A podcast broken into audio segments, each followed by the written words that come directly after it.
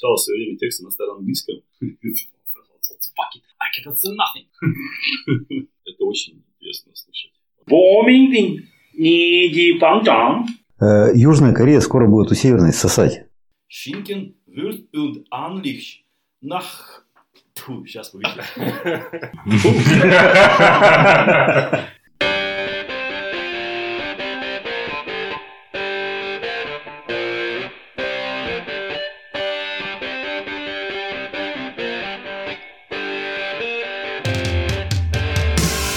Приветствую вас на подкасте «Порядок в деле». С вами Никита Улитин. и Александр Ливанов.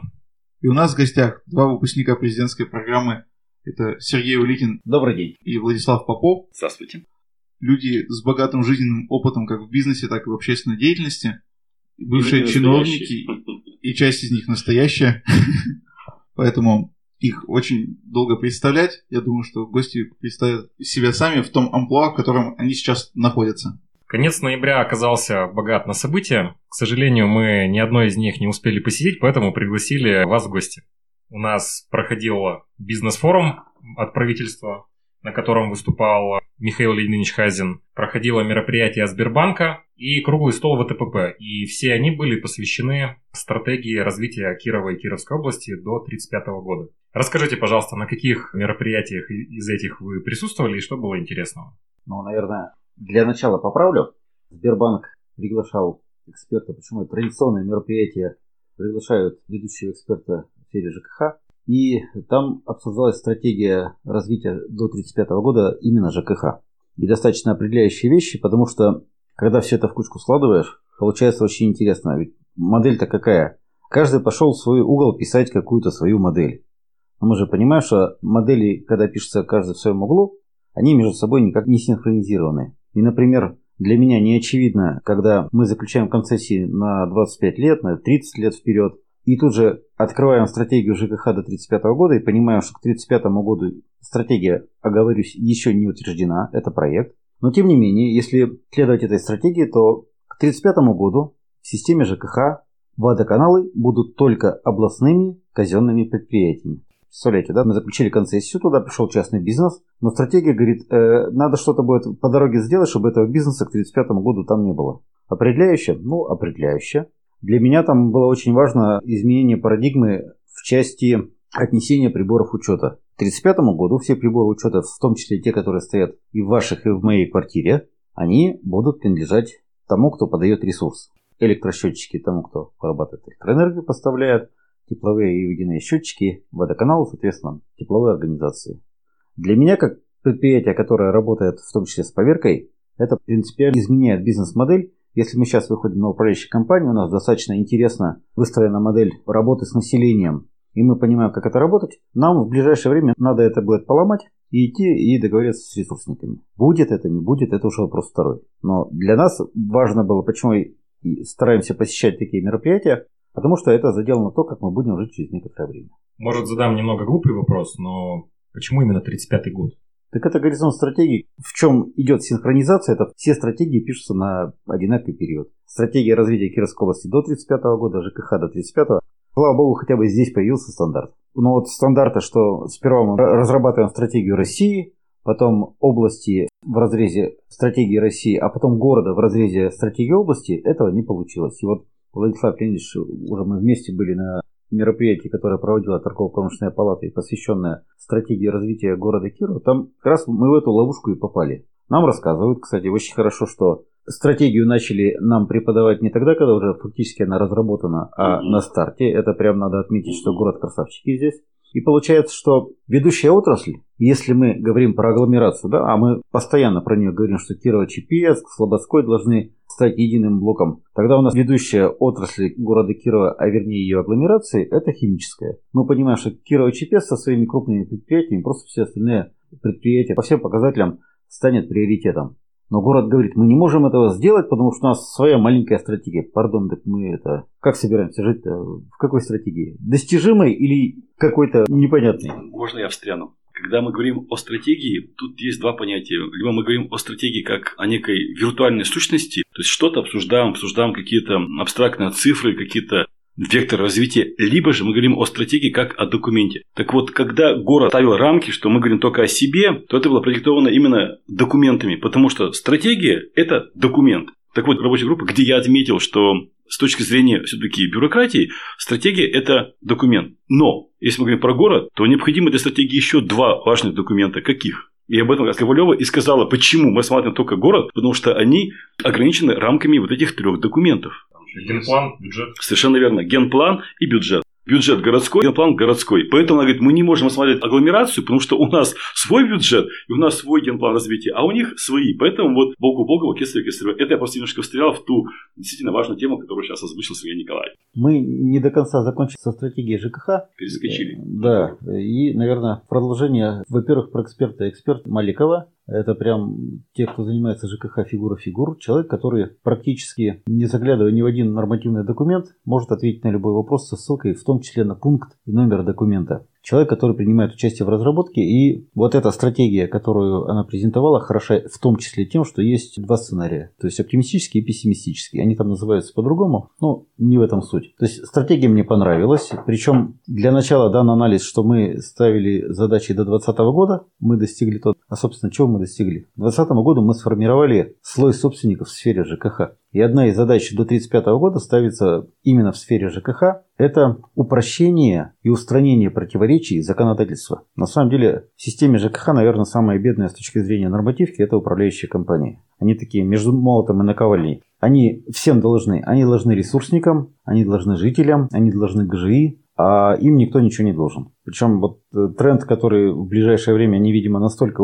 управляшки устали, что уже идет речь о том, что будут э, какие-то долгосрочные договоры. Ну вот я часто общаюсь с предприятиями ЖКХ, в том числе управляющими компаниями, и они все говорят, мы стараешься, делаешь дом, сделал его, в нем стало комфортно жить. После этого жители говорят, ну окей, нам там на 15 копеек дали дешевле, мы от вас уходим. И уходят уже невзирая ни на опыт, ни на какие-то рекомендации, только глядя на строку квитанций, где совершенно не определяющие цифры. Про стратегию ЖКХ, наверное, все. Очень интересно, если кто-то хочет или как-то связан, рекомендую очень почитать. Она есть в открытом доступе в интернете. Она есть на сайте Общественной палаты Центра общественного контроля в сфере ЖКХ Кировской области, которую я возглавляю. Это уж мы договорились, что мы по дороге где-то там будем представляться. Интересно, интересно. Там есть такие вещи, которые особенно вслух пока не говорят. Например, про взносы на капитальный ремонт. Вот тема сейчас острая, да, там начали обсуждать в паблике. Если столько денег скопилось, там сколько, 3 миллиарда скопилось на счетах фонда капитального ремонта, давайте поставим на паузу взносы. Логика понятна.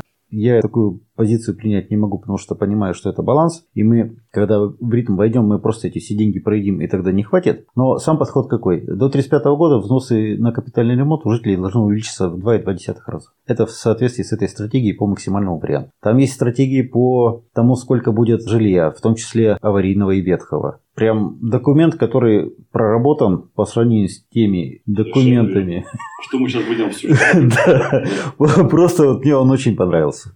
Ну вот с точки зрения обывателя я вот вижу, что фонд капитального ремонта это просто какая-то бездонная дыра, куда уходят деньги и не выполняются планы и не проводятся там плановые ремонты. И какая вообще у людей мотивация, если такие растянутые сроки по всем обязательствам, которые на себя берутся. Ну, давай коротенько пробежимся, раз уж это в новости тоже попало и формат новостей попадает. Почему нельзя поставить на стоп деньги по сбору? Программа капитального ремонта, она сбалансирована была на старте, и как раз цена за квадратный метр для жителя, она была равна стоимости ремонтов, а стоимость ремонта каждого вида ремонта, крыша, фасад, не принципиально что, она имеет норматив достаточно жесткий. И иногда спрашивают, а почему мы не можем сделать капитальный ремонт лучше? А потому что тех денег, которые мы все соберем на эти ремонты, их просто тогда не хватит. Так вот, в этой точке уже денег не хватит, потому что когда мы рассчитывали модель, после этого взносы не изменились, они растут с той же скоростью, с которой это было в прогнозе, а предельная стоимость ремонтов мы уже увеличили. Если бы мы сейчас выполняли все работы, еще у нас деньги бы были на счетах, хватало бы их, но где-то там через несколько лет уже денег на все ремонты, которые запланированы, уже бы не хватало, и в соответствии с нормативкой эту разницу доплачивает область. Ну вот на данный момент получается, что строительная область ни для кого не секрет, что в кризисе. В том числе банкротятся крупные предприятия строительные, но в очередь никто за подрядами к фонду капитального ремонта не стоит. Хотя вроде бы работы не хватает, денег там полно, и работы-то те же самые, что и на новых объектах. По сути, вы назвали кровли, отопление. Это ведь никакая не специфическая работа, связанная с реставрацией. Работа, на самом деле, для строителей специфическая. Одно дело строить с нуля, другое дело проводить капитальный ремонт. Навыки другие. Особенно вот, ну, мы же занимаемся, в том числе, системами отопления. Мы в эту систему не лезем в принципе. Ну, представьте, одно дело смонтировать систему отопления здания. Ну, сколько надо? Ну, месяц, ну, два. Сколько эти бедные подрядчики сидят, пока они обойдут весь дом, пока согласуют, пока жители напишут отказы. Ведь практически во всех домах в стояки менять люди не пускают, не понимая, что они закладывают такую бомбу на будущее. Поэтому деньги вроде как бы и остались, и если это в общем котле они ушли. Ну, в общем, проблем много. Чтобы сейчас не превратить весь подкаст в обсуждение проблемы капитального ремонта, я хочу сказать, что, с одной стороны, конечно, беда, что не выполняются планы, мы должны э, все-таки соблюдать те параметры программы, которые заложены, но в тех регионах, в которых идут с выполнением всех планов, у них уже сейчас в некоторых регионах договоры с подрядчиками заключаются со сроком оплаты через год после окончания работ. Почему? Потому что на счетах уже денег не осталось. Вот это надо понимать, что вот это вот баланс, то, что мы сейчас не выработали, вот эти 3 миллиарда, это деньги, которые будут выработаны в другой период, и они уже посчитаны, они там промаркированы. И общая претензия, что ух, нифига, они деньги накрутили, проценты в банке, действительно, там большие суммы процентов, это деньги, которые можно потратить только на те же ремонты, на тех же жителей. Хорошо. Возвращаясь к теме синхронизации вот усилий по движению в 1935 год, как вот эта стратегия перекликается с, со стратегией города и области? Она как-то учитывается при построении, раз мы находимся на этапе разработки? Нет, по двум причинам. Первое, она не принята. Это только лишь проект. Мы обсуждаем, как это может быть. Второе, она писалась именно в те же сроки, в которые писалась эта стратегия. Как можно учитывать то, что даже не, не было опубликовано в общем доступе? Пробую я тоже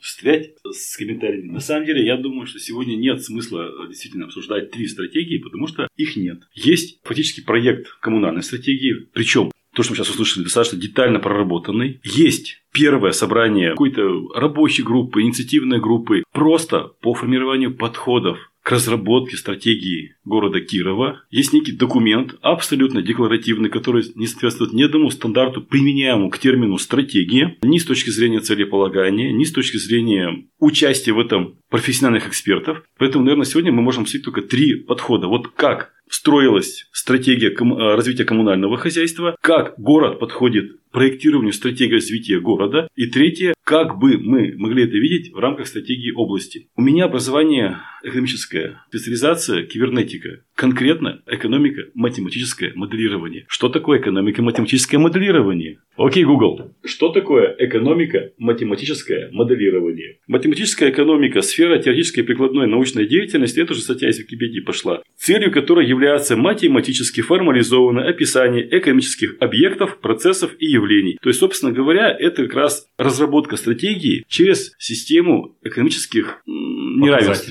Да. Самое главное, Почему так четко и понятно а, Сергей Николаевич нам рассказал про стратегию ЖКХ. В основе этой стратегии лежали конкретные достижимые показатели. Ну, есть такой термин, называется целеполагание по SMART. Тоже, наверное, слышали, да? А что такое целеполагание по SMART? Четко сформулировано Совершенно верно. с результатом, с временным показателем. Самое главное, что в методике SMART цели – это нечто конкретное. Измеримое. Да, э, S – specific, конкретное. То есть, цели по SMART должна быть конкретной, что увеличивает вероятность ее достижения. M – SMART – measurable, измеримое. Цели должны быть измеримые. A – achievable или attainable, то есть, они должны быть достижимые, relevant, то есть должны быть значимые, time-bound, ограниченные по времени. С этой точки зрения... Улыбаются, точно формулировку вырежут. С этой, с этой точки зрения, то, что нам представлено в неком, я даже не хочу назвать словом документ, даже уже, наверное, опус не подходит, знаете, какой-то очерк, э, какая-то билетристика по названием стратегии области, это бред сивой кобылы. Там есть совершенно аморфные показатели. Мы достигнем какого-то благосостояния, в каких единицах, для какого населения. Мы достигнем развития экономики. Не надо делать рывков, надо просто писать некую модель. Вот мы сегодня в точке А, она характеризуется конкретными цифрами цифрами. У нас есть определенное население, у нас есть определенное благосостояние, у нас есть определенная экономика. В чем выражается экономика? Вот фактически экономика выражается в двух показателях. Это валовый региональный продукт и торговый баланс. Если мы говорим про некую стратегию, э, мы же говорим, у нас стратегия социально-экономическая в городе. Если мы помним, на эти моменты как раз разработчики внимание обратили. То есть, какие процессы, которые потребуют оцифровки, будут положены в основу стратегии. То есть, что вот сегодня у нас эти процессы так-то организованы, мы имеем такие-то показатели. Хорошо, мы их оцифруем, в городе будут такие-то показатели. Так для области точно так же. Социально-экономическое развитие. Социально-экономическое. Социально – это люди. То есть, это население, это его структура, это его распределение, это его благосостояние. Экономика, валовый продукт. Столько-то предприятий, столько-то доходная часть предприятий. Торговый баланс ближе к, области финансов. Вот это стратегия. Но этого в этих документах нет. То есть, эту стратегию бессмысленно обсуждать, потому что в них нет тех целевых установок, которых нужно достичь на определенном горизонте. Техника SMART не применялась. Второе. С чего мы начали? С того, что как эти стратегии должны быть взаимоувязаны. Вот через данную систему уравнений. То есть, коммунальная стратегия прописана в цифрах, может быть одним из уравнений этой математической модели, которая является частью математической модели общей стратегии. Ну, принцип матрешки. Правильно? Правильно. Правильно. Вот и все. Теперь еще вернемся к одному моменту, о чем говорил Сергей Николаевич при разработке стратегии коммунального хозяйства. Он сказал безумно важную вещь, что в разработке этой стратегии принимали участие профессиональные эксперты, которые обладают подобным опытом реализации подобных проектов. Стратегию должны разрабатывать те, кто ее уже, ну, грубо говоря, делал. Ее не делают из нуля, из ничего. Что-то опираются. Есть такое, опять-таки, вот я уже применил два термина. Экономика, математическое моделирование и э, смарт-целеполагание. Влад, я тебя перебью, извиняюсь, конечно, но прям очень хочется вклиниться. Я с тобой хочу категорически, Это стратегия. категорически хочу с тобой не согласиться, потому что те ребята, которые разрабатывают эти стратегии, они же наемные за бабки. Совершенно Вспоминай, верно. ты говоришь, что они не разрабатывают стратегии. Если... Они их пачками штампуют. Да, если даже забывают поменять город, значит они разрабатывают. Просто другое дело, что они при этом не Погоди, думают. погоди, Мы сейчас про кого говорим? Мы сейчас говорим про областную стратегию или про коммунальную? Мы говорим про... Нет, коммунальную я предлагаю... А, Это как раз сейчас, это, я же хотел коснуться дальше, но бенчмаркинг, да, то есть мы должны что-то с чем-то сравнивать. Кстати, да, наша областная стратегия, у нас есть, так скажем, клуб экспертов, которые взяли нашу стратегию, ну, то, что мы называем документом стратегии, и загнали ее в программу, которая определяет степень плагиата, то есть программа, которая определяет плагиат по набору фраз, по ком- компоновке. Так вот, наша стратегия областная является на 90% плагиатом со стратегией двух регионов. То есть взяли просто два документа, действительно просто поменяли название региона и сказали, ребята, получайте стратегию. Но это уже вот это вот, я поэтому говорю, что это бред. Регион это успешный, тут нет. А, нет. На самом деле, не важно, успешно или нет, это понимаешь, можно... э, Вот очень хорошая стратегия, на самом деле, до 2020 года была стратегия Москвы, которую я почитал. Там э, очень четкие показатели, во-первых, на старте, вот на базовых вещах. Мы правильно, кстати, в палате, когда сидели, мы говорили, что давайте начнем с базовых вещей. Потому что все уже дальше, там, математические модели, это все понятно, правильно. Но если на старте мы задали неправильные условия, например, есть агломерация, нет агломерации, есть специализация, нет специализации, вот в Москве это все четко было. В любом случае, это тоже определенные цели. Они должны быть сформулированы, к чему мы идем. Просто как цели. Не то, что мы там сейчас всех провем, мы вот э, шагнем в космос. Нет, просто vision, к чему мы идем. И это должно быть понятно по тем параметрам, которые мы можем оценить. То есть хорошие цели, не подходящие к нашему региону, дадут нам плохую стратегию, и мы ее не достигнем. Мне интересно ваше мнение. Как раз вы сейчас поговорили, что стратегия может строиться как матрешка, да, учитывая. Конечно. Она является матрешкой по своей А, сути. Хорошо, все-таки кто должен задавать темп? Сначала должны задавать районы города, потом город, потом города и область, или это все-таки спускается сверху вниз? Сверху вниз. У нас это два постоянных процесса. Процесс декомпозиции, процесс синтетики. То есть мы и так, и так смотрим. Но, естественно, когда мы смотрим на субъект, вот по большому счету, то, что мы имеем города, районы, это компоненты этого субъекта. И все равно уже в рамках субъекта есть некая статистика, она накоплена. Стратегия отталкиваться от статистики. Ну, понимаете, вот, вот если мы каждый день, у нас есть некий цикл воспроизводства там, рабочих ресурсов, там, торговый баланс, то мы уже можем тренды построить, сделать экстраполяцию, а потом декомпозировать на районы, ну, вот, довести параметры до них. Но при этом второй процесс. Районы ведь тоже некую стратегию оценивают, в которой могут быть какие-то элементы не видят сверху. Ну, там, не знаю, ну, шли там запасы золота в каком-нибудь районе, или там, у нас есть такой пример, нашли запасы нефти. О, уже район уже может прогнозировать, что здесь мы что-то освоим. Но в любом случае, основой цифр, основой стратегии являются именно региональные цифры. Они все равно видят всю картину целиком. Тогда логичный вопрос, как у нас вообще обстоят дела с текущим положением дел и...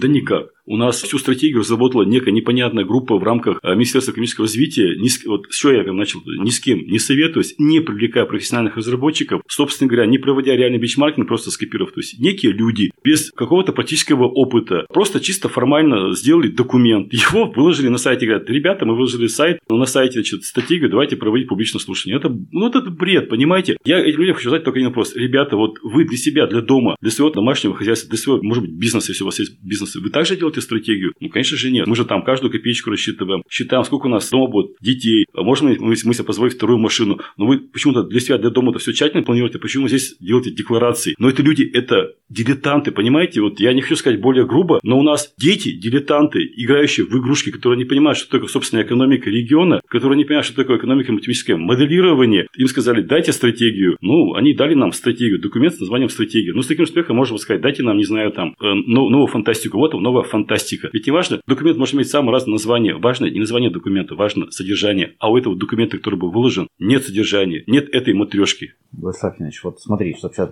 перейти к Хазину, напомни мне, пожалуйста, там, боюсь ошибиться, но, во-первых, были цифры. У нас есть цифра прироста валового оригинального продукта к 1935 году, напомни, в 2,2 раза или сколько? У нас сейчас по цифры. Так вот, есть цифры, правильно вы коснулись. Весь смысл экономики математического моделирования, корреляция целей и чего? Ресурсов. То есть, как ресурсы превращаются в цель. Но в нашей, назовем это стратегии, не хочу это ругательное слово говорить вслух, этой корреляции нет. У нас есть некие декларации. Мы у нас, ну, ребята, будем жить вот так. А почему вот так? Потому что мы так сказали. Где связь? Откуда берется из какой ресурсной базы рост внутреннего продукта? Мало того, ведь в этой стратегии не проанализирован торговый баланс. А мы знаем, что сегодня, если мы возьмем объемы нашего производства по региону, именно объемы добавленной стоимости, а, который потом уходит у нас в потребительский сегмент, то у нас на сегодня данный сегмент на 80% представлен федеральным ритейлом. Если мы в итоге говорим, что экономика входит в потребительский сегмент, деньги -то через торговые сети из региона уходят. Мало того, что у нас нет четко сбалансированного внутреннего оригинального продукта, я, например, не понимаю, как он будет расти из стратегии, вообще не понял тех ресурсов, которые позволят создавать добавленную стоимость. Второе. Даже если мы добавленную стоимость по этой стратегии, ну, условно говоря, поверим этой стратегии, хотя это и не стратегия, когда этот добавленный продукт будет превращаться в финансовый ресурс, в деньги, деньги-то через ритейл из региона все уйдут. Торговый-то баланс у нас, извините, отрицательный. Как будем жить дальше? Вот это называется экономика, финансовое моделирование. Экономика и финансы – два взаимосвязанных процесса. Экономика – это экономика, финансы – это финансы. То есть, экономика может быть убыточной, финансы могут быть положительные за счет притока денег, за счет других факторов. Но у нас в данном случае люди до этого не понимают.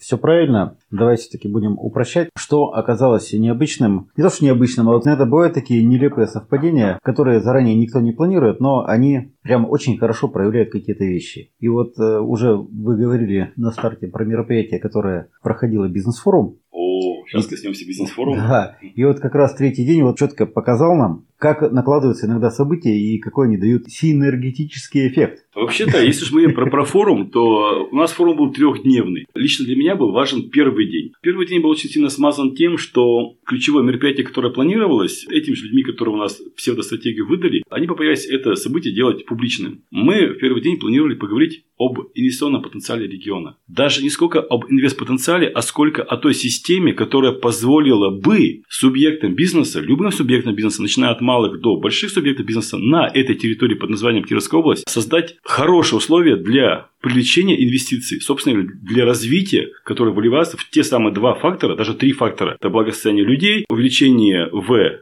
РП и торговый баланс. Но мы этого не увидели вообще. А мероприятие-то какое было? Это был круглый стол под названием «Инвестиционный потенциал Кировской области». Там наши правильные чиновники не дали нам это видение. У нас этой системы нет. Поэтому какой стратегии можно говорить, если у нас на сегодня не созданы механизмы и процедуры поддержания развития бизнеса? Бизнес эту проблему решает сам. Но я подчеркиваю, вот э, из тех трех умных терминов, которые я сказал в начале, экономика, математическое моделирование, смарт-целеполагание и бенчмаркинг, тут важна вот эта связка. Бенчмаркинг, другие регионы. Если мы сейчас копнем, поднимем не документ под названием стратегии любого другого региона, а просто хотя бы обратимся к представителям бизнеса или к тем же чиновникам. У вас есть стратегия? Да, у нас есть стратегия. Как вы реализуете? Первое, у нас есть такие-то показатели, второе, у нас есть такие-то механизмы. То есть стратегия это не документ, это то движение, которое вот мы, ну, грубо говоря, там обеспечиваем ежедневно там, до 1935 года. Так вот, с этой точки зрения, что такое социально-экономическая стратегия? Это вот помощь людям, помощь бизнесу. Но если ее нет, какой стратегии можно говорить? Тогда это просто некая текущая жизнь. Ну, как чукча. А что вижу, тому пою. Но это уже не стратегия. Расскажи все про мероприятие. Вот смотри,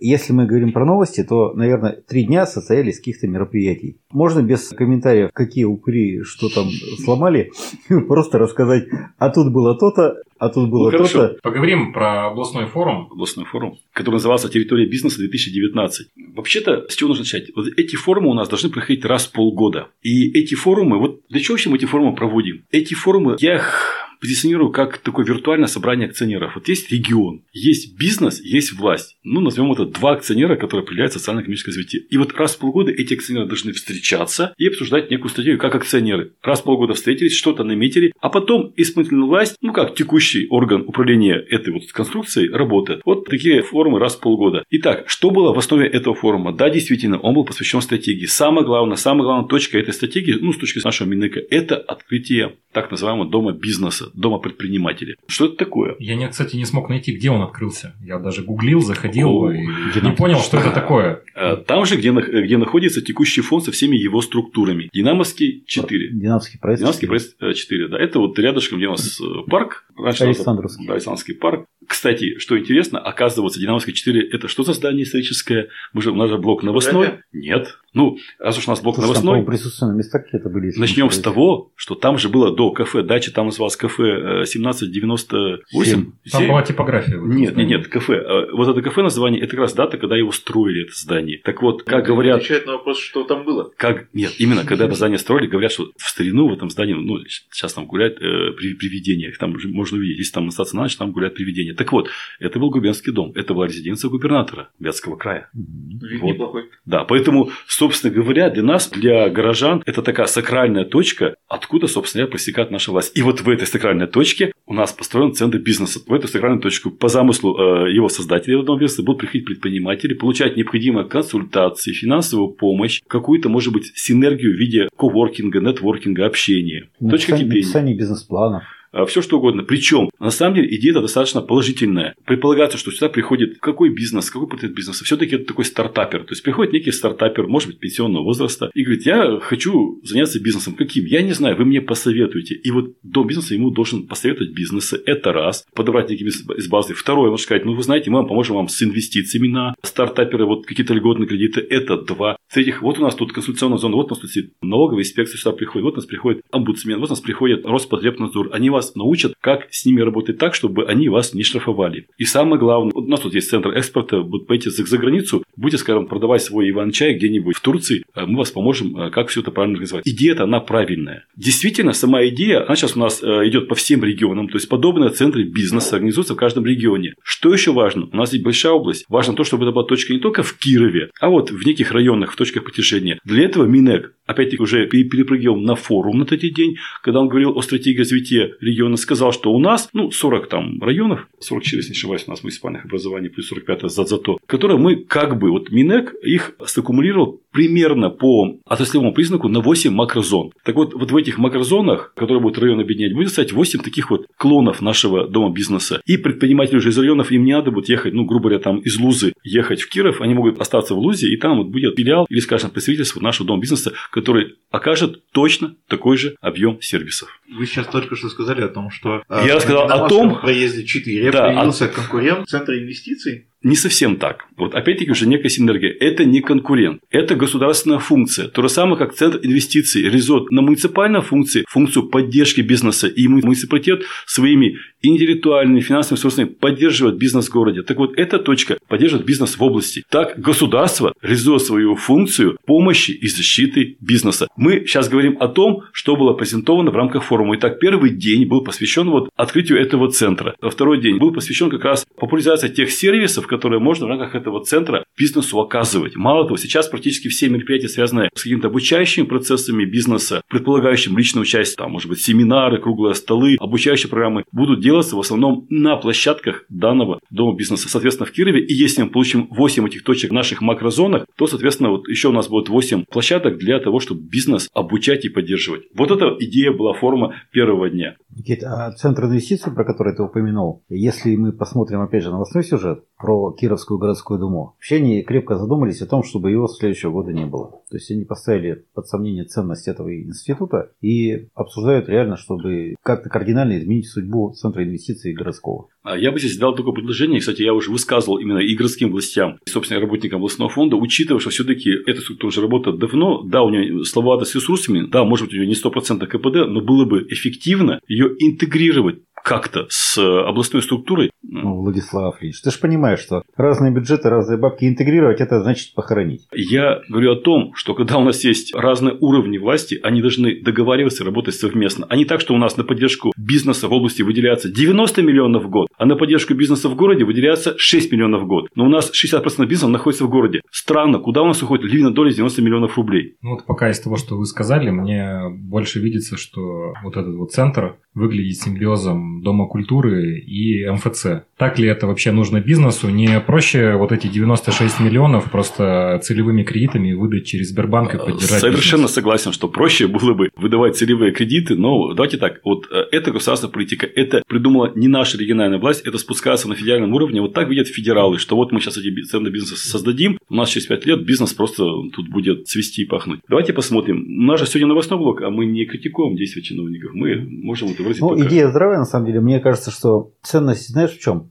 Ценность в том, что когда молодым предпринимателям дают стар- на старте базу знаний, мы просто понижаем количество предприятий, которые так и не развиваются. То есть уменьшаем количество тех, кто не развился. Если себе позволить немножко, скажем, критики той модели, которая предложена, я могу здесь дать такую э, аллегорию, такое сравнение. К сожалению, вот эта федеральная концепция, что давайте, давайте, давайте, мы сейчас займемся так называемой популяризацией бизнеса, будем детей, как бы сказать, мотивировать на то, чтобы они занимались бизнесом. Я не понимаю, зачем школьников мотивировать бизнесу. То есть школьник что должен бросить школу, не идти в ВУЗ, ставить свой маленький стартап, это глупо. У него еще даже нет проф- профориентации. Давайте пенсионеров э, мотивировать на бизнес. Ну вот у нас сейчас пенсионер создаст свою ошку и будет эффективно работать. Тоже, как я пока эту концепцию не понимаю. Так вот, эта концепция мне напоминает один идиотизм. Если предположить, что создание бизнеса – это как рождение ребенка, то вот эта концепция популяризации, вот это выделение бешеных бабок на то, чтобы люди вот не жить, не быть, все бросали и шли в бизнес, похоже на то, как, скажем, государство мотивировало, например, я же сказал, налоги, бизнес как, как ребенок, а, женщин. Молодые девочки, давайте рожайте. Старушки, давайте рожайте.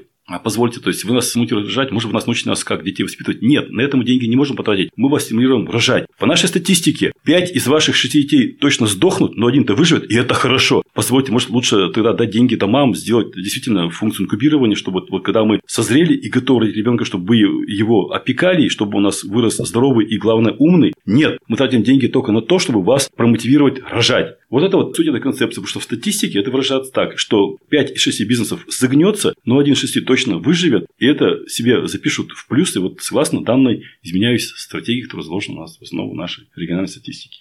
Ну, просто это же тоже рынок оказания этих услуг. Оно же предоставляется не только вот этим центром. У нас есть деловой клуб, у нас есть лайк-центр, у нас есть центр инвестиций, у нас есть фонд поддержки малого и среднего бизнеса. Вот сейчас появился еще пятый, Нет, получается, не так немножко. центр. Вы поймите, мы немножко здесь путаем разные понятия. Мы же вообще изначально говорили про то, что в рамках фо- форума презентовано. Государство пытается то, что вот было разрознено, то, что сейчас вот как компонент называли, как-то упорядочить. В целом-то, мы же сказали, что в целом-то концепция, она может где-то и правильно, только она не совсем эффективна, не совсем понятно, она интерпретируется. Базовая идея, что должна быть некая точка, точка на карте, вот как конкретный адрес, или там какая-то виртуальная точка, куда предприниматель может обратиться и получить весь набор консультаций, услуг, связанных с поддержкой своего бизнеса. Да, это сделано как бы на начинающий бизнес. И это не отменяет того, что есть центр инноваций городской, что есть некие структуры коммерческие, которые как платные услуги что-то оказывают, там какие-то проводят семинары. Одно другого не отменяет. То есть государство просто в этом процессе старается тоже на этой поляне играть. Причем играть не, не финансово, а тратя, ну, условно говоря, государственные бюджетные деньги на то, чтобы помочь предпринимателям развиваться. Ну, вот в этом и вопрос. Это же ярмарка, она вся не бесплатная. Это люди, это помещения, это зарплаты, это какой-то вот деньги на ребрендинг ушли. В том числе, я так полагаю, 100% денег же бюджетные. Я уже сказал, что в рамках нашего региона на реализацию нацпроекта развития и поддержка предпринимательства в среднем тратится э, просто вот на все подобные, совершенно верно, на аренду, на непонятные семинары, круглые столы, там чаепитие, 90 миллионов в год. Но, подчеркиваю, это позиция и политика федерального Минэка. Когда я узнал по своим коллегам, они сказали, Влад, в наших регионах тратится еще больше, а куда тратится, мы вообще не понимаем. Просто вот А куда-то. какой это дает прирост валового регионального продукта? Мы можем как-то оцифровать, раз уж мы говорим о цифрах? Есть анекдот про мартышку, которая покупала орехи за рубль 20 и продавала за рубль. К ней приходят друзья и говорят, слушай, мартышка, ты орехи покупаешь за сколько? За рубль 20. А продаешь за сколько? За рубль. Слушай, а в чем выгода? Где прибыль? Какая прибыль? Ты посмотри, какой у меня гигантский оборот. Так вот, вся наша концепция э, вот этой э, федеральной Минэка, они тратят бабки на то, чтобы писать вот это. Ты посмотри, какой у нас вал. Посмотри, сколько мы проводим мероприятий. У нас бесконечно круглые столы. И вы правильно говорите, какой выхлоп? А это не важно, главное, ты посмотри, как, как, какой, какой оборот. Просто как может научить государство бизнесу, когда они просто тратят деньги? Государство тратит деньги, но не учит бизнесу. Тут вы, еще раз говорю, вот Да, я, же, при- помощь это, ну, я же вам тоже обучение. привел Давайте пример. я научу, как работать с Ростехнадзором. А может, мы просто сделаем как бы, по которым можно работать, а не Ну. получать штрафы. Я помню представленное вами видео на одной из встреч делового клуба, которое опора готовила. Да, да, да, да, да, совершенно. Нас же в любом случае могут наказать за любую глупость, которую... Э, Это главный мой предмет споров с Минэком, что вы лучше тратите деньги на не бессмысленную, никому не нужную популяризацию предпринимательства среди школьников или пенсионеров, или там среди женщин, а действительно потратить деньги на обучающие мероприятия, связанные, первое, обучение по правилам игры с государством. У нас есть очень сложная поляна, это налоговое законодательство, налоговая отчетность, причем постоянно меняющаяся. Второе, это, например, тот же Роструд. На сегодня очень сложное правило трудоустройства, учета работников, учета заработной платы. Это взаимодействие в рамках Роспотребнадзора, Ростехнадзора, Роскомнадзора. У нас на сегодня около 6 структур. На это нужно тратить деньги. Но мы же выходим за рамки новостного блока. Расскажите, может быть, еще про второй день форума. Методики там обучали финансовой грамотности, чему-то еще обучали. Это были семинары, круглые столы. Вы сами сказали, эти, эти мероприятия не имеют смысла. Это просто вот люди собрались о чем-то Ну, поговорить. подожди, вот на самом деле, видишь, ведь всегда, когда мы занимаем радикальную позицию, мы всегда не правы. В каком-то смысле такие мероприятия нужны, дальше надо понимать эффекты и дозировать их каким-то образом, чтобы это была максимальная эффективность. Наверное, кому-то это надо. И, наверное, есть э, женщины-предприниматели там пенсионного возраста, которые хотят стать предпринимателями. Вопрос, сколько их, да? Я скажу по-другому, не надо стрелять из пушки по воробьям. Да, да, хорошая аналогия. Третий день. Первая была часть, это как раз наша оригинальная стратегия, как раз у нас Минэк рассказал про опорные цифры, связанные с тем, что нравится делать. Мы уже об этом сказали в начале, что эти цифры ничем не были подтверждены, и, пожалуй, это не стоит обсуждать. Но, уж если мы говорим про стратегию, то я считаю, достаточно важно сегодня сказать о том, о чем и, главное, как об этом говорил Хазин. Потому что, когда у нас здесь выступал знаменитый экономист Михаил Леонидович Хазин, слава богу, я выучил, вот, Сергей Николаевич, вот вы же там присутствовали. Вы обратили внимание, из каких вообще модулей состояло его выступление? Вот, вы, вы слушали просто как некий такой монолог, или все-таки вы как-то его дискретизировали? Я не могу ответить на ваш вопрос, вот почему. После этого я очень много посмотрел материалов в интернете, и у меня есть уже определенное так, наложение. Но на самом деле он говорил несколько вещей. Три блока. Да. Три блока у него было. Макроэкономика, российская экономика и ответ на вопросы, то, что касается уже нас, а, жителей там, Вятского края, Кировской области. И как он по нам хорошо прошелся, мне это очень сильно понравилось. Ну, в конце концов, не прошелся. Я этого не услышал. Но, конечно, вот то, что мы уже говорили на старте, что вот иногда два события один за другим дают совершенно непонятный эффект. Если Владислав Леонидович с Натальей Михайловной обсуждали, а достаточно ли хорошие, достаточно ли большие цифры роста заложены в стратегию до 1935 года, а немало ли мы там себе на ложку нагр- нагребли грибочков, А все ли мы учли в этой стратегии? да, это-то ладно. Главный вопрос, немало ли. То после того, как у нас поменялись герои на сцене, то Михаил Леонидович сказал, много ли, мало ли прирастать. Он сказал конкретно. В ближайшее время, по его прогнозу, Америка в три раза упадет, Стагнацию. Европа в два раза, Стагнацию. Россия, если повезет, в полтора раза в минус. Соответственно, мы обсуждаем плюс умножить на 2,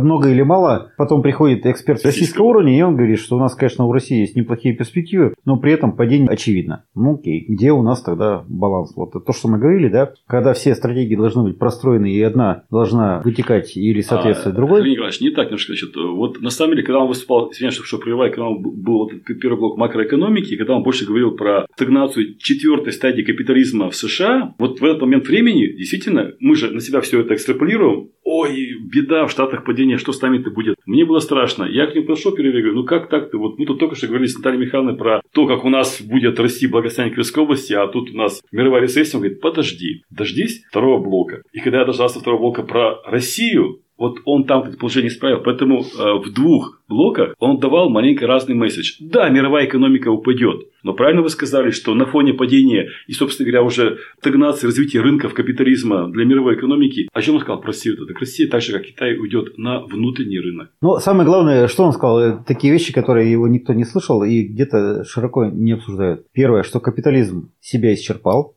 Совершенно верно. Четвертая стадия, он сказал, закончилась. И рынки развивать больше некуда. Да. И самое главное, что никто не знает, какая модель придет на смену капитализму. Элементарно. Будет та А, самая ну, модель. кроме Владислава Леонидовича. Нет, он же, он же дал это понять, что та модель, которая у нас была в советское время, сейчас весь мир к ней и идет. Де-факто сейчас весь мир и Европа идет к этой же модели социализма. Слушай, ну я Он же ус- сказал я о том, услышал, что- Я услышал другое. Нет, он сказал о том, что наша модель работала действительно как одно предприятие. Он сказал об этом. И на сегодня государственные модели Европы, тоже Скандинавии, переходят на данную модель. Экономика оценивается как не набор м, раздольных э, объектов капитализма там, с центрами капитализации, а оценивается как единая экономика. Ведь заметьте, в э, Норвегия в своей стратегии официально объявила, что примерно к 30 году в Норвегии не будет частной собственности. Ну, что коррелирует с э, стратегией развития ЖКХ до 1935 года, где говорится о том, что все водоканалы будут областными, значит, А я же сказал, матрешка. То есть, Да? прекрасно. Вот как раз здесь получается стратегия и Хасин, прогнозы Хасина почему-то попали. Когда Хазин, кстати, говорил во втором блоке про Россию, там было больше оптимизма. И он достаточно дал хороший анализ именно государственной политики. Ведь, в принципе, это он не критиковал позицию а, тех же США. Он просто говорил, что США в данной модели сейчас сосредотачиваются на внутренних проблемах. Китай на внутренних проблемах. Россия начинает потихоньку, упорядочив позиции на мировой арене, он же как сказал, вы подождите, сейчас идет позиционирование России на мировой арене, как субъекта того же бизнеса, принципиального игрока. А потом мы перейдем на внутренние проблемы, то есть на увеличение внутреннего спроса. Ну, кстати, ждать-то осталось недолго. Он поставил вехи до конец 2020 года. Вот я дословно там, что себе записал. Выборы Трампа и новая Ялтинская конференция. О, кстати, да, очень интересно. 22 год. Новая система договоренностей в мире. Ну, окей, ждать. э, Год подождем, посмотрим. Прекрасно. В принципе, как подводя итог, у нас сходится глобальная повестка и региональное видение ЖКХ,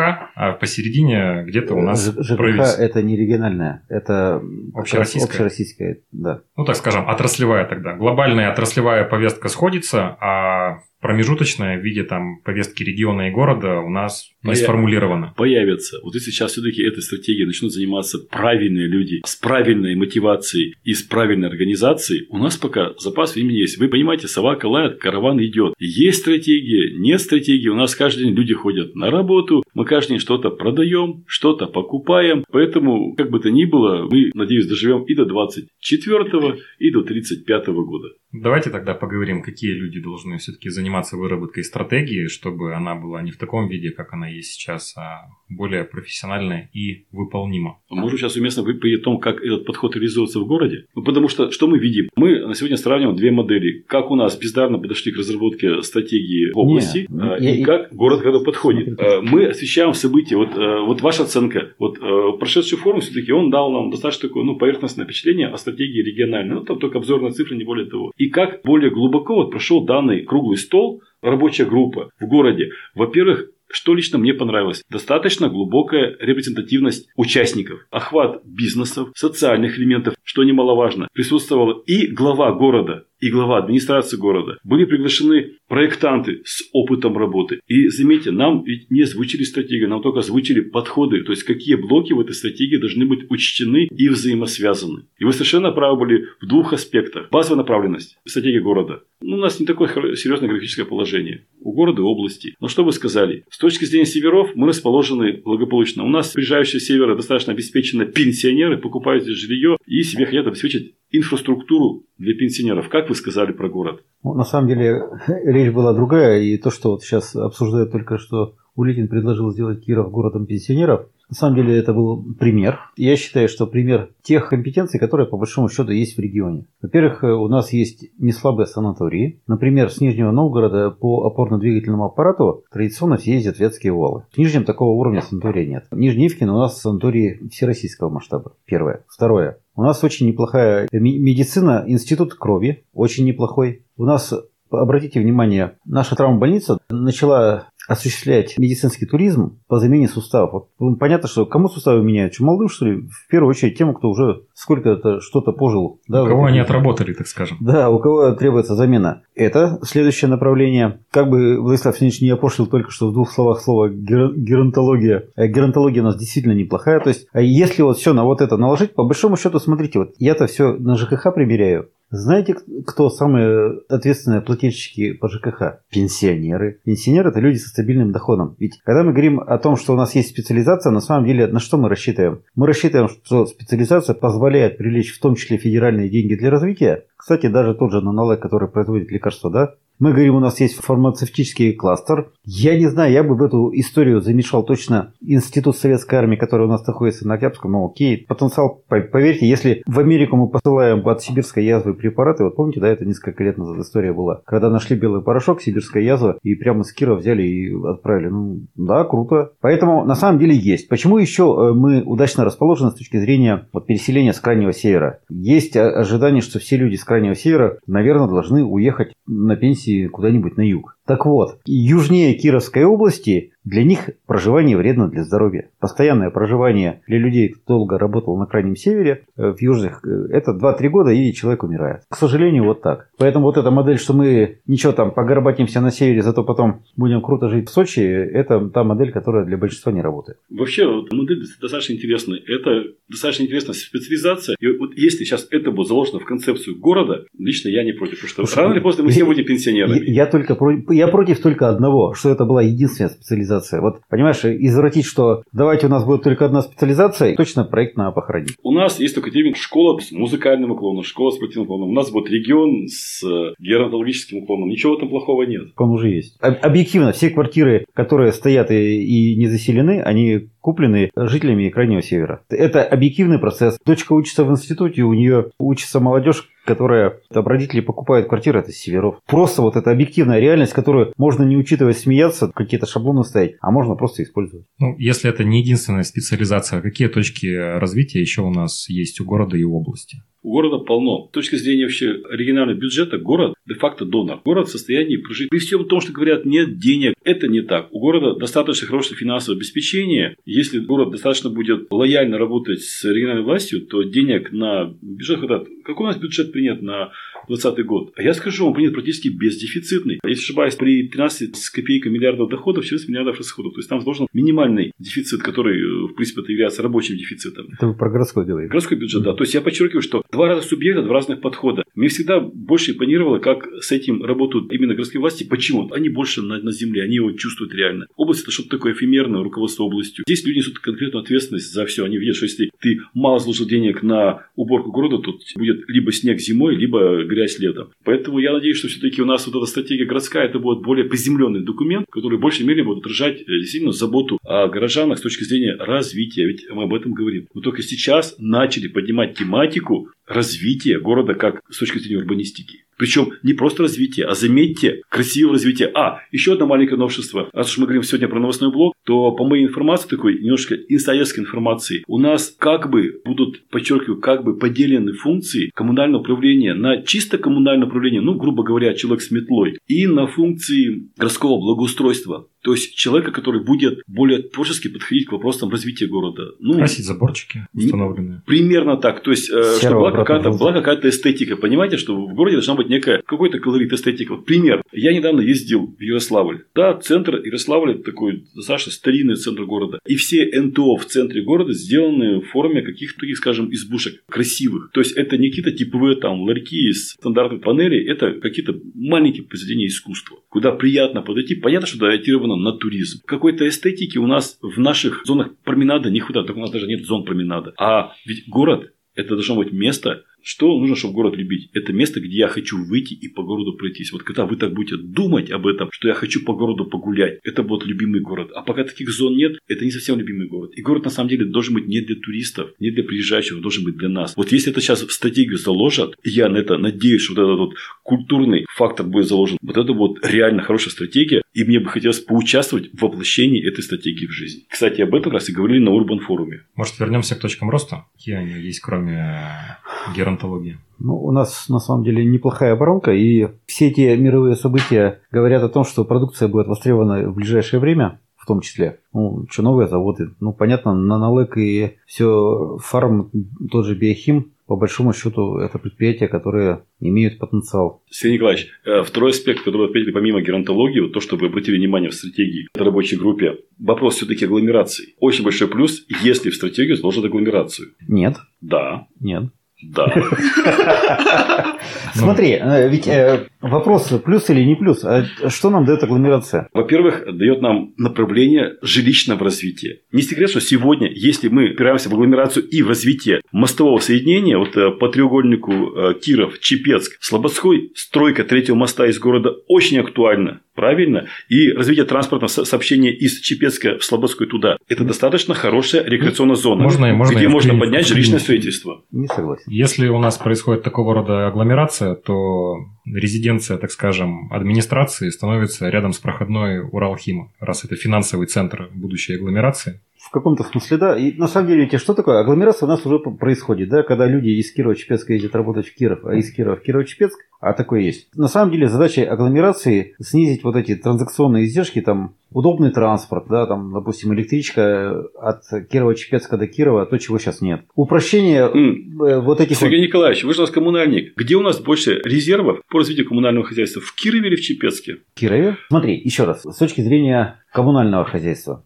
Чем плох Кирово-Чепецк? Например, тем, что до 2021 года, сейчас вот эту позицию переносят, открытая система теплоснабжения должна стать закрытой. Для начала это надо перекопать весь город Кирово-Чепецк и вложить кучу бабок. Поясните. Ну вот сейчас в городе Кирове горячая вода у нас в кране появляется откуда? Холодная вода где-то там не смешиваясь, нагревается в каких-то специальных устройствах, теплообменники там упрощаю специально, и попадает к нам в квартиру. В Кирово-Чепецке, в отличие от города Кирова, люди пьют горячую воду, и эта горячая вода такого же качества, и это та же вода, бежит у них в батареях. Что за странный идиотизм? Что, что, Владислав Ильич, что если там? я правильно помню... Двухконтурных этих А, бойлеров, что ли, нет? я- и опять же, представиться, да, кто такой Владислав Леонидович? При губернаторе Шаклейн Владислав Вот Леонидович вспомнили, а? был заместителем губернатора, отвечавшим за ЖКХ и энергетику. Ну, я в такие дебри ведь не лез. Понимаете? По, по принципу, если все хорошо, то не трогай. То есть, э, Ну, отлично. Чепец никогда Ну, не был проблемной Смотрите, точкой. почему у вас все было хорошо? Потому что у вас были правильные советники. Улитин Сергей Николаевич, да?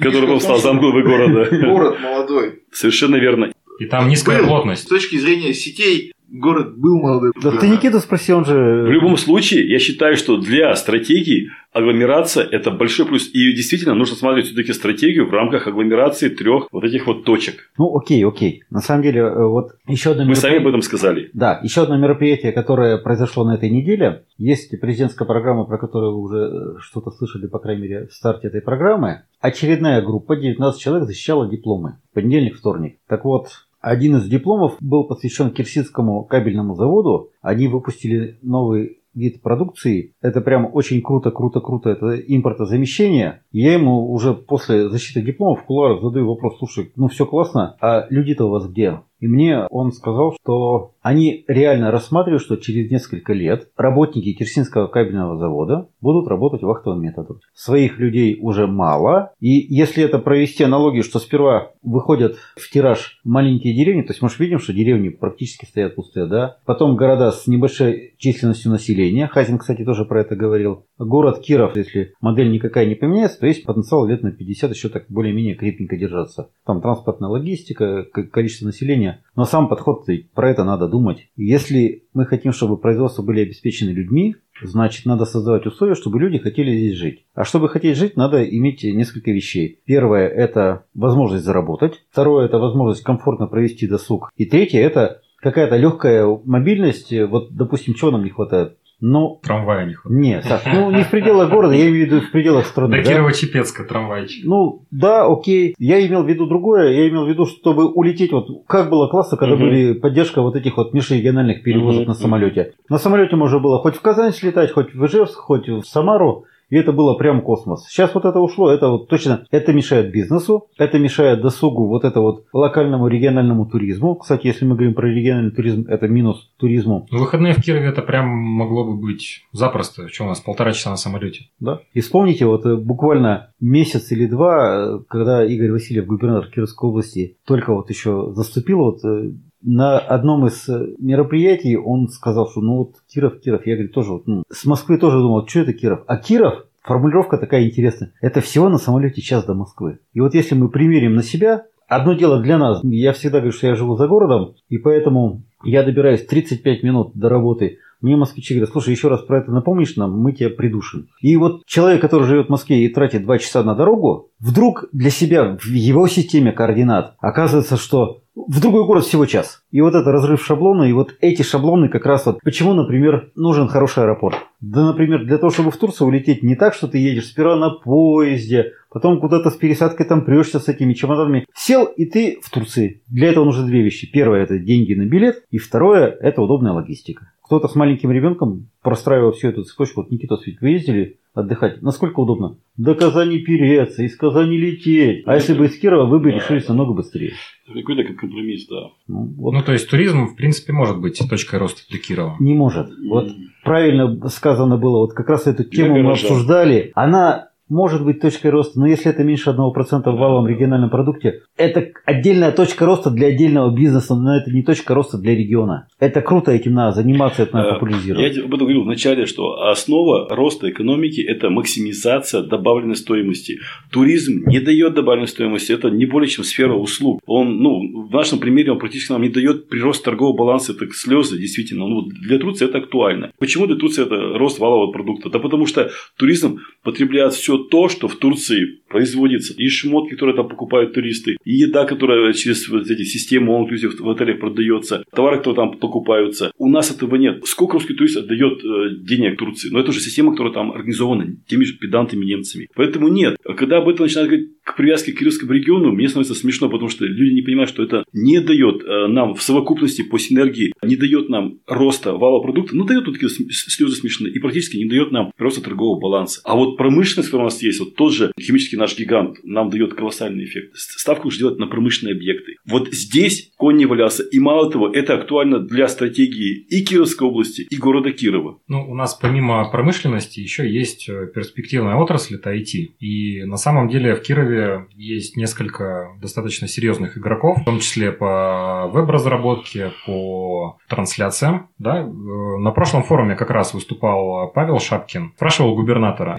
как, как у нас обстоят дела с налоговыми льготами. И в итоге Юкон э, Company, которая вот как раз у нас... Заниматься играми. Мировая компания. Э, да, это мировая компания. Мировая компания, да, мировая да. компания с большим оборотом. Они вот между вот этими форумами двумя, они в Тюмень, по-моему, перерегистрировались. Открыли там филиал, теперь налоги платят не в Кирове. Погодите, вот вы свите все дело к налогам. Вы поймите, что налоги это действительно все-таки слезы. Вот еще раз говорю, э, вы ну, налоги это. Осторожнее. Секунду, секунду, секунду. Я сейчас рассуждаю как экономист. Налоги это производная. Я же начал с экономики, математического моделирования. Рост экономики дает не сам налог, а налогооблагаемая база. Второй фактор. Дает, базу туда и дает не только налогооблагаемая база. Вот почему, скажем, я немножко, вот в кавычках, против, ну не то, что против, я сравниваю, вот когда говорят инвестор, инвестор, инвестор, я сразу задаю вопрос. Инвесторы какие? местные или иногородние. Нам важно, чтобы инвесторы заходили. Я говорю, понимаете, когда к нам заходит какой-то инвестор, да, он инвестирует какие-то основные средства, но впоследствии он, создав здесь некий объект, он эти деньги в виде нормы прибыли забирает, чтобы деньги вернуть туда, откуда он их взял, а взял он их за пределами региона. Что от инвестора остается в обороте? Товарооборот отсюда весь уходит, он здесь фактически не, не потребляется, он откуда-то привез сырье, продукт увез. Деньги свои он вложил, прибыль забрал. Ну да, остается какой-то эквивалент, может быть, местных налогов, и остается эквивалент того, что остается людям в форме заработной платы. Если же мы поддерживаем местного инвестора, то даже независимо от того, где он вкладывает деньги, в Кировской области, вне Кировской области, он здесь живет, и деньги он будет аккумулировать там, где он живет. Я вам ровно про таких людей и говорю, про кировских, которые здесь а, живут, работают. Я, я думаю, здесь у них да. как раз э, свои коллективы разработчиков, которые получают зарплату. Сколько этот коллектив создает добавленной стоимости? Вот, вот... Так, там практически 100% добавленной стоимости, там нету затрат, кроме зарплат. А продукт продают за пределами региона. Это мировые компании, они занимаются ну, ну, трансляциями по всему миру и разработкой для, скажем, не кировских людей. Я, я бы здесь... Понятно, что э, идеально, когда предприятие находится здесь и налоги платит здесь, понятно, что это супермодель. Но если предприятие, если здесь созданы условия для того, чтобы эта компания могла существовать, они же не переехали физически туда. Это... Ну, есть такая тенденция, что сложно сюда завлекать кадры, и те понятно. люди, которые здесь э, понятно. работают, они имеют склонность э, уезжать в Питер, в Москву. Окей, про это мы и говорим, что если предприниматель создает рабочие места, это уже клево. Потому что там на территории, где живут люди, там э, вся движуха и происходит. Там они, соответственно, зарабатывают деньги, там же они их, по крайней мере, стараются тратить. Я не понимаю, что происходит на открытии вот этих вот торговых центров. Вот я бы, наверное, на месте Джамола и, не знаю, там... Макси. Э, Макси того же Леруа Мерлен э, скинулся бы и открыл бы чартерный рейс из с северов для того, чтобы ездили. Вот Ну, не секрет же, что мы кировскую продукцию возим продавать на север, и она там с хорошей наценкой продается. И люди, вот как мы ездим в Казань, там закупиться и погулять, побалдеть, также люди ездят из Сыктывкара, например, Я скажу Киров. больше, э, мы же знаем, наши коллеги из Сыктывкара говорят, для нас Киров – это фактически наш областной центр. Мы отдыхать из Сыктывкара едем в Киров. Поэтому одна из задач, давайте мы, э, чтобы люди с севера могли бы летать на самолетах к нам. Чтобы вот это транспортное плечо, сколько до 4 часа на Не, не, машине? 400 километров. Давайте 4 часа трансформируем в час, и Ух, люди будут ездить, что-то покупать. Ну вот, вот еще одна точка роста. Еще раз, вот этот процесс. Кто-то, я уже не помню, кто сказал, что деньги там, где люди. Да, совершенно верно. Позиция федерального центра, если у вас есть люди на местах, то мы отвечаем рублем. Вот одно дело развивать, допустим, набережную в Нововятске, да, там вкладывать миллиарды по федеральной программе. Другое дело тратить эти же деньги, я не знаю, ну, там, может быть, неправильно скажу, но поселок, который имеет тенденцию к сокращению и нет задачи его сохранять, то, наверное, может быть, деньги на эти проекты не тратить, а консолидироваться там, где точки роста, где люди будут жить. Опять же, возвращаемся к развитию комфортной городской среды. Да. Несмотря на все форумы, пока сильного улучшения в этом вопросе я не вижу как житель. Тут немножко не так. Здесь есть некий отложенный эффект. Смотрите, сегодня мы все ждем, что к нам кто-то придет, нам что-то разработает и что-то сделает. Но нам пока разработали вот цветные заборы, которые... Ну, может быть. А, В любом случае, у русского менталитета важно сначала о чем-то поговорить. Когда это проговорено, это как-то начинает визуализироваться. Когда это более-менее визуализировано, возникает некая ну, структура управления эти- эти- этим процессом, который, а, проговорен, б, как-то нарисован. Ведь с чего мы начали говорить и на- и на чем на сегодня строится разработка стратегии города? Такого города нет даже генплана. О чем говорить дальше, если нет основополагающего документа? А потом возникает проблема 2. А кто вообще умеет делать генпланы? И говорят, что у нас в городе вообще никто их не умеет делать. Поэтому на сегодня вопрос стратегии у нас уходит как бы к предтечам этого процесса. Мы говорим уже не о стратегии, а мы говорим о генплане. Ну вот в рамках стратегии 2035 я, готовясь к выпуску, почитал, что происходит немножко по России. И вот в аналогичном обсуждении в городе Екатеринбурге происходит процесс, так скажем, отказа от строительства метро 10 километров в пользу строительства 180 километров сети трамвайных путей. По сути,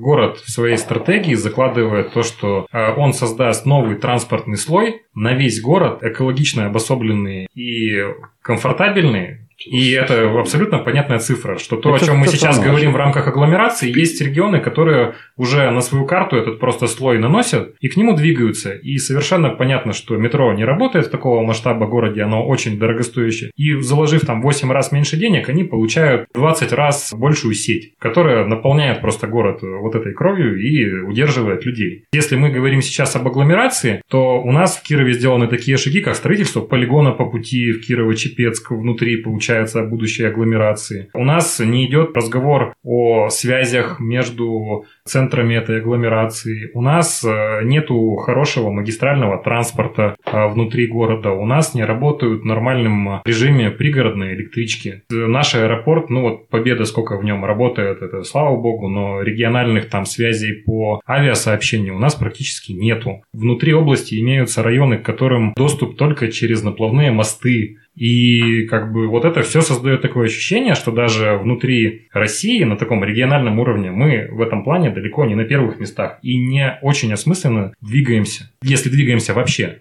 Ну, ты на самом деле затронул очень важную вещь, она называется альтернативные, на самом деле, варианты развития. Вот почему-то всегда стараются обсуждать одну модель, хотя вместо того, чтобы обсуждать одну модель, надо смотреть, как может ветвиться, как может развиваться, в том числе и по отраслевым направлениям. Вот здесь вот ты абсолютно правильно сказал, да, окей. Александр, кстати, копнул очень сильно глубоко. Ведь заметьте, даже вот на этой рабочей группе мы не погружались вот в эти сегменты, а он сейчас понял тематику другую. Действительно, развитие, он, э, может быть, даже пошел не от, не от отраслевого состава, а от инфраструктуры, транспорта. То есть, э, у нас на сегодня ограничивающим фа- фактором развития как Кирова, так и области является транспорт. Я этого не услышал ни презентации стратегии города, и это было очень декларативно вот на блоке презентации на вот этом форуме области. То есть, да, мы будем транспорт развивать. Как? Где? Ведь действительно вот э, та проработка в, в Йобурге, которая была, она, она достаточно грамотная. Я сейчас действительно так понимаю, что метро, метро, метро люди проработали и посчитали, что выгонят трамвай. А я помню, что в Питере убрали все, все трамвайные пути. То есть, как-то очень странно. Подожди, не странно. Это разная модель. Разная модель. Но все-таки нет, мысль то она следующая. Если сейчас в этот месседж заложить развитие транспортной доступности в Кирове, это будет тем драйвером, который может потянуть за собой остальные элементы стратегии. Ведь вопрос стратегии – это не просто набор матрешек и набор каких-то компонентов. Это просто драйверов. Одно цепляет другое. В городе сформулировали драйверы экономики. Вы помните, что нам презентовал Политех на рабочей группе в городе по, по стратегии, которая предшествовала вот этому большому? Помните? Даже не собираюсь вспоминать там бред. А я, я вспомню. Политех провел фундаментальное исследование, но, правда, гранта не получили всего 100 тысяч. Видимо, каков грант такого исследования. И выяснили, коллеги, к вам всем вопрос. Что же Политех выдал нам как драйвер роста экономики, ключевой сегмент экономики в городе Кирове? Образование и телемедицину. Типа сказал, сегмент бизнеса. Вот какой у нас сегмент бизнеса является драйвером роста, ну, то есть ключевым сегментом бизнеса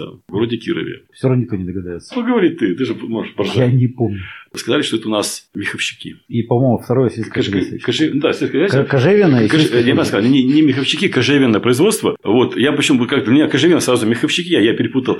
Они сказали, что драйвер нашей экономики это кожевенное производство. Ребята, все, бросайте все. Завтра мы идем заниматься кожевенным производством. Но надо сказать, что выпускник президентской программы, который работает на предприятии ЛЕЛь, достаточно успешное предприятие, которое Да, работает это за пределы Кировской предприятие, области. но это не драйвер экономики. У нас Лель является центром кластерного А, развития. а рядом ставим, э, допустим, ПАО Т+, и смотрим на налоги и сколько он дает рабочих мест и прочее, мы понимаем, что это прям точно Ну, не туда. э, в частности, когда у нас еще до того, как стратегия области была снята с сайта, вы же, наверное, знаете, что у нас одним из приоритетных направлений развития экономики в Кировской области, причем в одном из приоритетных было прописано что? Лозоплетение. Коллеги, значит, давайте все или в ко- в кожевенную промышленность, пожалуйста, все на мало одной лели. И, то есть, если уж не в- кожевенную, то давайте в лозоплетение. Ну, полезный навык, можно, в общем-то, и лапти делать. Кстати, если говорить о том, будет ли продолжение обсуждения стратегии, конечно, будет. Как сказал Ленин, есть у революции начало, нет у революции конца. 12 числа, скажем так, интеллектуальная элита Кировской области возбудилась всеми этими вещами, и у Сизова на его деловом клубе будет обсуждение стратегии На территории развития. Вятского социально-экономического института будет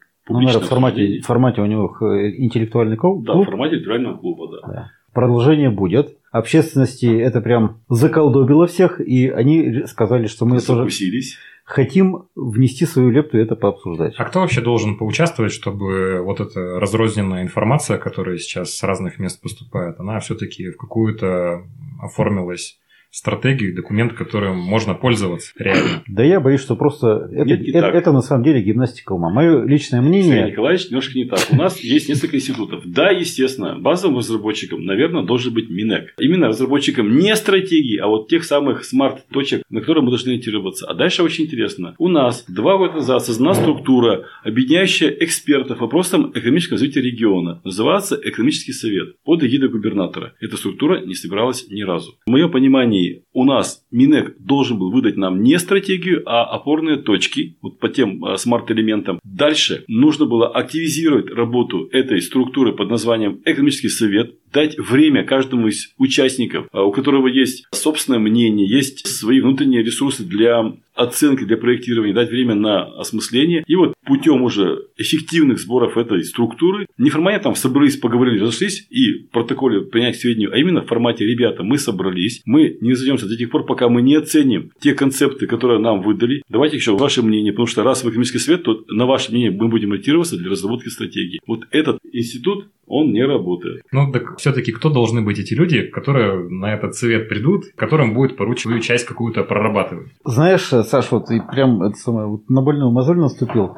Честно говоря, я считаю, что основной проблемой современного мира, она в том, что люди, которые должны этим заниматься профессионально, подменяются теми, кто этим не занимается профессионально. Мы ходим на урбан форумы, на которых непонятно, какие специалисты какого уровня, с каким образованием выдают что-то там. Достаточно хорошо отношусь к Варламову, но когда он начинает давать экспертные оценки, там, вот это здание лучше, опять же, к новостям, да, худшее здание по его версии, причем по его версии, космоцентр, и... а дальше он, смотри, как навешивает классные ярлыки, вот смотри, что происходит. А все, кто с этим не согласны, у тех дурной вкус. И любой человек, э, немножко обремененный, так сказать, а что про меня скажут, уже подумает, а говорит ли, что, а мне нравится, а мне нравится, например. Ну, что за Ну, херня давайте происходит? скажем, что симбиоз там а, вент Ну. фасада и витража это не верх, так скажем, мечтаний в архитектуре. В какой точке? Ты оценивай это с того момента, когда это проектировалось и делалось. Ты не к современным подходам ты подходишь к тому, что было классно. Ты посмотри, вот за пределами города Кира частное жилье. Вот смотришь на дом и понимаешь, в какой период он построен. Если это обыкновенный кирпич, это начало 2000-х годов.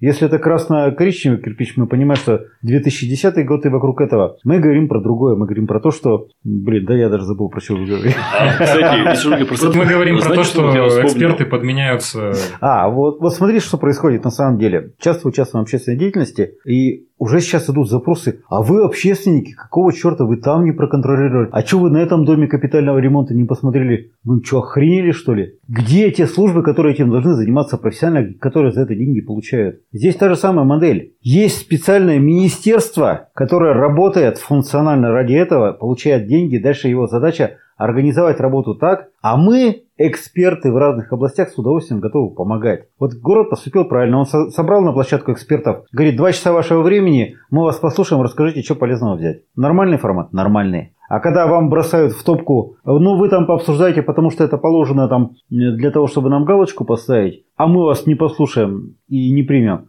Ну, на такие мероприятия их Ну, примерно так, хватает. по-моему, все областные бизнес-форумы примерно и проходят, потому что реальных действий в плане улучшения бизнеса ни из одного из них я не увидел. Но, с другой стороны, а ты что, ждешь после такого форума какое-то реальное улучшение? Нет, Давай- в, давай- основном, в основном это, наверное, площадка для общения, Да, где ты да. просто за чужой счет снимается помещение, и ты можешь прийти с коллегами пообщаться. Можно я тут встряну, чтобы вы просто, чтобы вы понимали, а кто у нас сегодня, даже не так, кто у нас является заказчиком наших бизнес-форумов?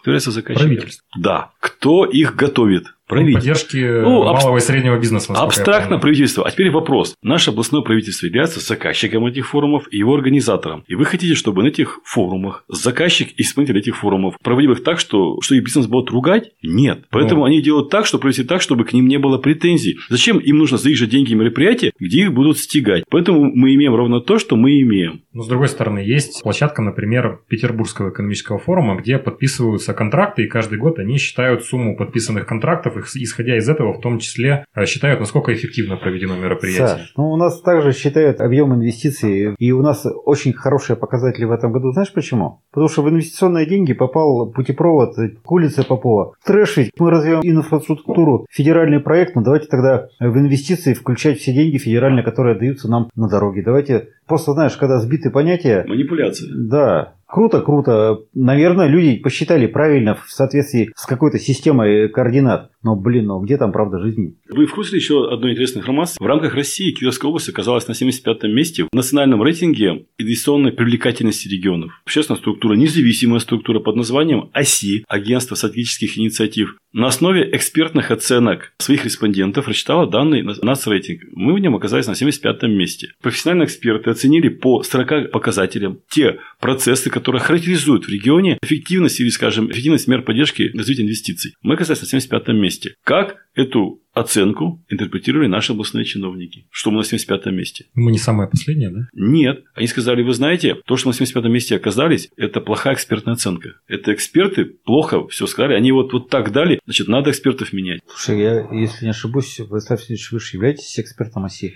Не совсем так. У нас мы э, являемся экспертами по оценке отдельных, как называется, пас- паспорта. Это другая. То есть в данной оценке, к сожалению, мы не участвовали. Сейчас идет набор новых экспертов. Хороших, которые покажут Совершенно нас на верно. другом Да, месте. да.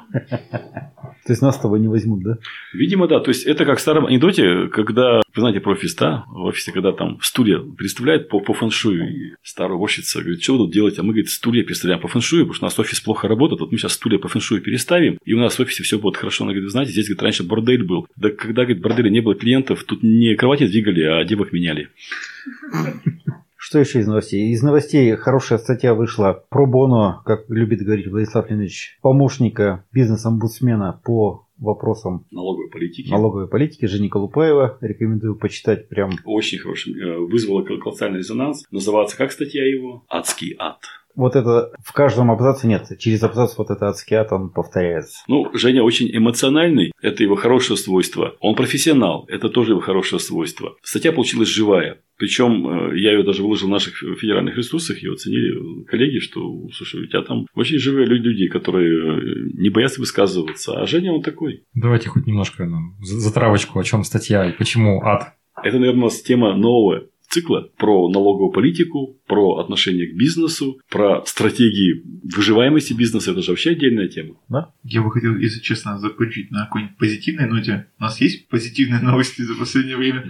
Ну, кроме того, что мы проводим бесполезные мероприятия, для галочки тратим на это деньги, неправильно выбираем подрядчиков и экспертов для проверки и реализации проектов. Да! У нас же состоялось классное мероприятие, на котором мы были с Владиславом Леонидовичем, уж были э, и расскажем. Это О, э, человек года. подведение итогов «Человек года 2019». Причем в новом формате. Да, власть участвовала, и она была одной из составляющих организации этого мероприятия. Оценили не только человеков года в плане бизнеса, но и человеков года в коммунальном хозяйстве, в социальной сфере. Там много было номинаций, порядка 10. И причем сказали, что мы эти номинации будем расширять. И появились новые лица. Что мне показалось приятным, наряду с новыми лицами, которые ну, действительно там дают какие-то свежие идеи и приросты, а в том числе не забыли и ветеранов, и вот посмотри, и газовиков не забыли, и вспомнили Попова. Мгм. Но там же есть новые ребята молодые, там и Илья Прозоров. Я думаю, что вы с ним э, взаимодействуете, вы же с банком Хлынов как-то взаимодействуете. И Репников Владимир тоже там были. Много было лиц, что уже приятно, это уже наше поколение, оно потихоньку нас начинает материть, так скажем. Причем, заметьте, вот я сейчас работаю в рамках возрожденной деловой России, у нас как-то немножко затухла в Кировской области активность деловых объединений. Мы не видим жесткой позиции торгово-промышленной палаты. Я, если честно, вообще не наблюдаю какой-то активности, серьезной активности. Опора России. Есть институт «Деловая Россия». Он объединяет, так скажем, таких золотых предпринимателей, то есть, которые выросли из рамок опор России, выросли из ларечников, но вот до уровня владельцев больших медиахолдингов или больших промышленных, там, скажем, агломераций не доросли. Но вот такие люди уже с деньгами, с позиции, вот это де- деловая Россия. Вот на сегодня у нас начинает возрождаться. Кстати, вот то, что СИЗО будет проводить, это как раз слушание организовано именно региональным отделением деловой России. И на что я обратил внимание, когда в регионе у нас Деловая Россия как-то так была заметна, гремела, у него выходил свой журнал. Эти люди уже повзрослели, заматерили, где-то уже маленько отходят от дел. И уже к управлению их активами приходят их дети. А это как раз наш возраст. И вот то, что мы наблюдали на награждении человек года, я уже видел людей вот своего возраста. В моем-то понимании, в моем понимании, мы еще где-то молодые. Оказывается, нет, мы уже не молодые, мы уже тоже заматериалы. И вот уже приходят на нашу деловую сцену, даже где-то на политическую сцену уже выходят люди уже, уже нашего поколения. А это уже люди, отличающиеся от предыдущей формации, люди по-другому мыслящие, с которыми мы говорим на одном языке. Вот мне это приятно, что много наших друзей и коллег, которые еще совсем недавно были молодыми начинающими предпринимателями, там только-только делали первые там азы в управлении, в менеджменте, сегодня уже получают награды Человек года. Ну, 20-е годы вообще обещают, что в целом пройдут под э, флагом транзита капитала в 90 Ну, скорее всего. По крайней мере, по кировским монстрам мы наблюдаем, да. Кто в последнее время типа загибаем? Ветич, Сын, э, Маргаринка. сын, Ну, Маргаринка это... Вахруши. Да. Сын. Что еще? Ну, наверное, Глобус, да. Да, Олег Даянович тоже преемственность. Видим, что во власти... ССК. ССК, ну там, ну, ну да, да, в, Да, в каком-то смысле, да. Я могу сказать, что из 19 выпускников президентской программы, которые защитили диплом, два это дети выпускников президентской Да, программы. да. Ну, в общем-то, преемственность есть, это плюс. То, что приехал в Киров второй год подряд Little Big, тот, который занимает там в чартах первые места, ну, тоже, наверное, хорошо. Так и Хазин там уже приезжает раз третий или четвертый. В общем, Да. Киров становится такой культурной столицей. Да, не Васюки. Ну, я думаю, на этом мы закончим. Спасибо большое. Спасибо вам. Было очень приятно. Я думаю, если у нас будет так же плотно по мероприятиям в следующих месяцах, мы обязательно встретимся еще. Вы зовите, у нас с возрастом появляется привычка кому-то что-то рассказывать. И много свободного времени Долго и нудно. Вам спасибо, что позвали. На этом у нас все. Оставайтесь с нами, у нас будет еще очень много интересного контента.